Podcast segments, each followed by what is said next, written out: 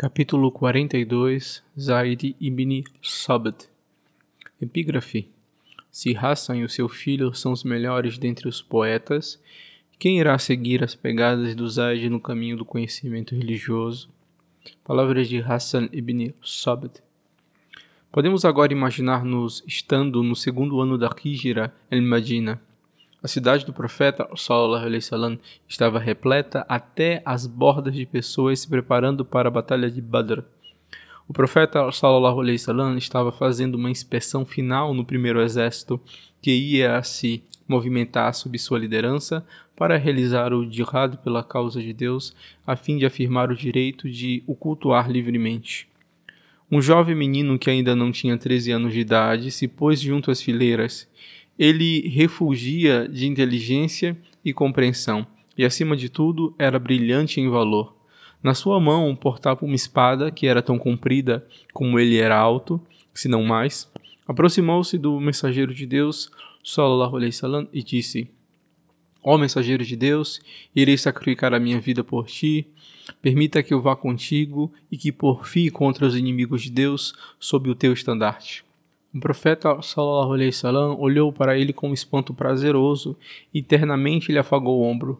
Disse-lhe algo propício para que os sentimentos do menino não ficassem feridos e o mandou para casa, pois ele era muito jovem para lutar. O rapazinho voltou para casa triste, arrastando sua espada atrás de si em desapontamento, porque havia sido privado da honra de acompanhar o profeta sallallahu alaihi wasallam na sua primeira expedição. O menino foi seguido por sua mãe, que estava não menos desapontada que ele. Ela esperava sentir orgulho de ver o rapaz partir com os homens na sua brava porfia, sob o estandarte do mensageiro de Deus, sallallahu alaihi wasallam. Ela esperava que seu filho fosse ocupar a posição de confiança junto ao profeta, sallallahu alaihi wasallam, que ela sabia seria o quinhão do seu falecido marido, tivesse ele vivido o suficiente.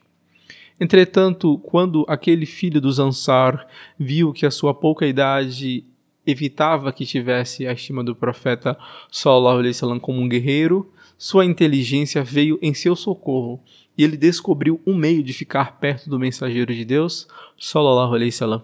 Dessa vez, a sua pouca idade não iria ser um empecilho, pois ele voltou sua atenção para a escolaridade e para o estudo do Alcorão. Contou para sua mãe sobre sua nova ideia e ela ficou jubilosa e o apoiou completamente. Al-Nawar falou com alguns dos seus parentes homens sobre o desejo do seu filho de buscar o conhecimento religioso. Então eles pegaram o menino, o levaram ao profeta sallallahu alaihi wasallam e disseram o seguinte: Ó profeta de Deus, esta nossa criança, Zaid ibn Sabt, sabe de cor 17 suratas do Corão e as recita tão perfeitamente como quando te foram reveladas. Ele tem também o sentido aguçado e sabe ler e escrever bem. Ele deseja utilizar essas habilidades para os teus serviços, acompanhando-te e aprendendo contigo. Se quiseres, podes testá-lo e conferir por ti mesmo. O profeta sallallahu alaihi wasallam o fez recitar um pouco do que disse saber de cor e ficou contente ao ver que ele recitava com uma clara e acurada dicção. Sua recitação era brilhante e perceptível como as estrelas numa noite límpida, e sua entonação revelava uma profunda compreensão do que estava a recitar. Até a maneira como iniciava e terminava as sentenças mostrava o quão plenamente ele entendia o teor do que estava a dizer. O profeta sallallahu alaihi wasallam viu que o rapaz era virtualmente melhor do que os seus parentes diziam que era e ficou maravilhado ao ver o quão bem ele sabia ler e escrever. O profeta sallallahu alaihi wasallam se dirigiu ao rapaz assim: Osade, tu deves aprender a escrever em hebraico, porque eu não tenho como saber se as tribos judaicas põem-se corretamente em escrita o que eu digo. Estou ao teu serviço, ó mensageiro de Deus, respondeu Zaid. Imediatamente ele se pôs a realizar a tarefa, estudou dia e noite, até que conseguiu dominar o hebraico num curtíssimo tempo. Desde então, se o profeta sallallahu alaihi wasallam precisava escrever uma carta para os judeus, fazia com que Zaid a escrevesse e fazia com que Zaid lhe traduzisse uma carta quando ele recebia uma carta deles. Depois o profeta sallallahu alaihi wasallam pediu que Zaid aprendesse o siríaco, coisa que ele fez da mesma maneira que fizera com o hebraico. Desse modo, o jovem Zaid se tornou o tradutor do mensageiro de Deus, sallallahu alaihi wasallam. Quando Zaid recebeu uma posição de confiança junto ao mensageiro de Deus, sallallahu alaihi wasallam, o qual se assegurou da sua confiabilidade, precisão e compreensão, o profeta sallallahu alaihi wasallam confiou-lhe a divina mensagem que estava sendo enviada do céu para o homem. Fez de Zaid o transcritor do Corão sagrado. Tão logo algo do Corão fosse revelado ao profeta, sallallahu alaihi wasallam, ele mandava chamar Zaid e ele ditava os novos versículos, dizendo-lhe que os pusesse em escrita, fragmento por fragmento. De tempos em tempos, Zaid ouvia e aprendia o Corão, conforme este era enviado do céu, sendo que crescia espiritualmente à medida que o seu conhecimento aumentava. Era o primeiro a ouvir o profeta sallallahu alaihi wasallam com os novos versículos e o primeiro a saber como e por que eram revelados. Sua alma tornou-se repleta da luz da diretriz que lhe chegava por meio do profeta sallallahu alaihi wasallam. Conforme tornava-se mais íntimo com o espírito dos ensinamentos islâmicos, seu intelecto também se ampliava. Assim foi como aquele afortunado jovem se tornou um especializado erudito do Alcorão. Após a morte do profeta, sallallahu alaihi wasallam, Zaid foi considerado pela comunidade como sendo a maior fonte de conhecimento acerca do Alcorão.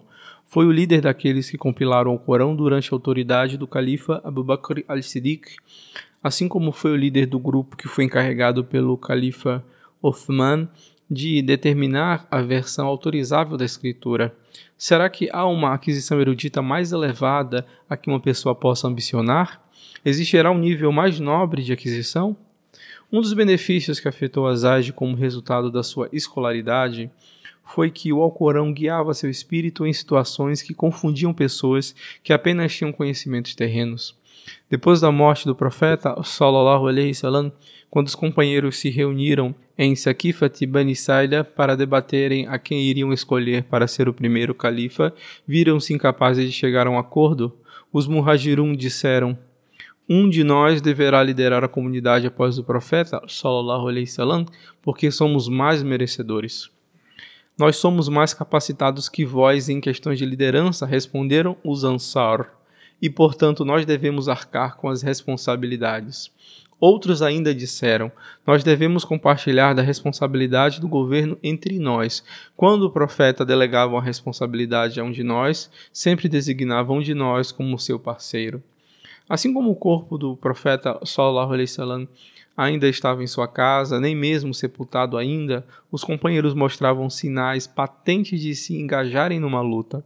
Era uma situação que requeria a decisiva intervenção de alguém que tivesse a mente arejada e ampla visão.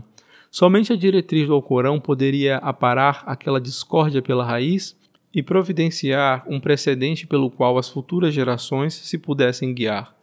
Foi Zaid ibn Sabit quem se pôs à frente e falou assim: Povo dos Ansar, o mensageiro de Deus, sallallahu alaihi wasallam, procedia dos Muhajirun, então que o califa seja um deles. Nós éramos os Ansar do mensageiro de Deus, sallallahu alaihi wasallam, assim sejamos nós os Ansar, isto é, os apoiadores do califa do profeta, e o apoiemos na porfia pela verdade. Então, estendendo a mão para Abu Bakr al-Siddiq, ele disse: Este é o vosso califa, assim sendo, jurai vossa fidelidade a ele. Como resultado do seu grande conhecimento do Corão, do efeito deste sobre ele e dos anos que passou na companhia do profeta sallallahu alaihi wasallam, Zaid ibn Sabit tornou-se a luz diretora da comunidade muçulmana. O califa valia-se dele para os conselhos em questões difíceis e os cidadãos da comunidade iam a ele com os seus problemas. Quando as pessoas tinham questões sobre como dividirem seus bens entre herdeiros, iam ter com Zage, pois não havia ninguém na comunidade que estivesse mais a par da pauta para aquilo que estava estabelecido no Corão do que ele, Isaid era destro em dividir propriedades de maneira que a divisão satisfizesse seus objetivos. Uma ocasião, Omar ibn al-Khattab deu uma khutbah, um sermão, num vilarejo fora de Damasco, conhecido pelo nome de Al-Jabiyal. Ele dirigiu-se aos muçulmanos acerca dos assuntos que lhes diziam respeito e os aconselhou da seguinte maneira: Aquele que tiver uma pergunta a fazer sobre o Corão, que vá ter com Zaid ibn Sabd. Aquele que tiver uma pergunta a fazer sobre a lei religiosa, vá ter com Muaz ibn Janbal. E aquele que tiver uma pergunta a fazer sobre dinheiro, que venha a mim, pois o Todo-Poderoso me fez responsável por ele, e incumbiu-me do dever de o distribuir entre vós. Os companheiros e as gerações de muçulmanos que os sucederam tiveram aspirantes a eruditos que prestaram todos a Zaid ibn Sabat o devido respeito como homem de grande sabedoria e aprendizado.